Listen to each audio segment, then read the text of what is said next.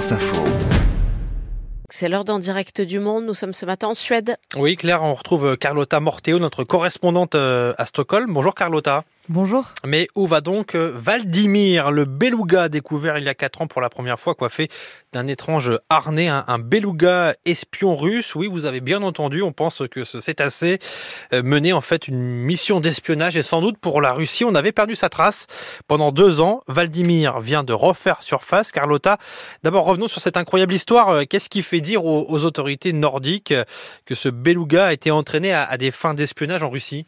Eh bien parce que la première fois qu'il a été vu et approché par des pêcheurs en 2019 euh, au large de l'île d'Ingoya, qui se trouve à 400 km de Murmansk, ville où est basée la flotte du Nord russe et ses nombreux sous-marins, eh bien ce beluga portait un harnais autour de sa tête, un harnais équipé d'un socle prévu pour une petite caméra avec sur les lanières en plastique l'inscription équipement Saint-Pétersbourg. Les autorités norvégiennes avaient alors émis l'hypothèse que Valdimir s'était échappé d'un enclos où il aurait été entraîné par la marine russe, puisqu'il était visiblement très habitué à la compagnie humaine. On trouve depuis des vidéos de lui sur internet en train de jouer au ballon avec des plaisanciers et qui il avait globalement tendance à beaucoup s'approcher des navires. Les renseignements norvégiens et la presse avaient euh, enquêté et grâce à des images satellites, ils avaient en effet découvert près de Murmansk des enclos dans lesquels étaient maintenus captifs euh, des dauphins, des belugas et des phoques qu'on sache euh, exactement pour quel genre de mission.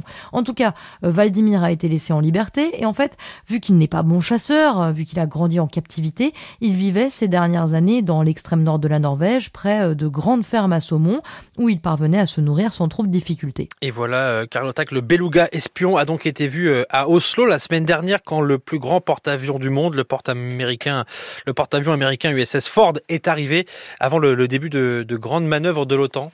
Voilà, est-ce que le beluga espion a encore quelques vieux réflexes? Est-ce qu'il a senti venir de loin ce porte-avions nucléaire? C'est sûrement une pure coïncidence, mais en tout cas c'était assez cocasse et ça a fait la une des journaux norvégiens, d'autant plus que le fjord d'Oslo est très très au sud et très loin de son habitat naturel dans l'Arctique. Et puis euh, il est arrivé là très rapidement, donc les biologistes s'interrogent, est-ce qu'il se sent seul? Après tout, ce sont des animaux qui vivent habituellement en groupe, or c'est la saison des amours, donc peut-être que ce sont les hormones qui poussent Valdimir à arpenter le sud de la péninsule scandinave.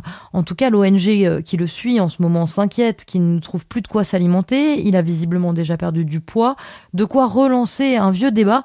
Ne vaudrait-il pas mieux mettre le beluga espion dans une réserve, dans un sanctuaire? La Norvège, très attachée au principe de liberté, avait refusé. Carlotta Morteo en direct du monde depuis la Suède ce matin dans le 5-7 de France Info.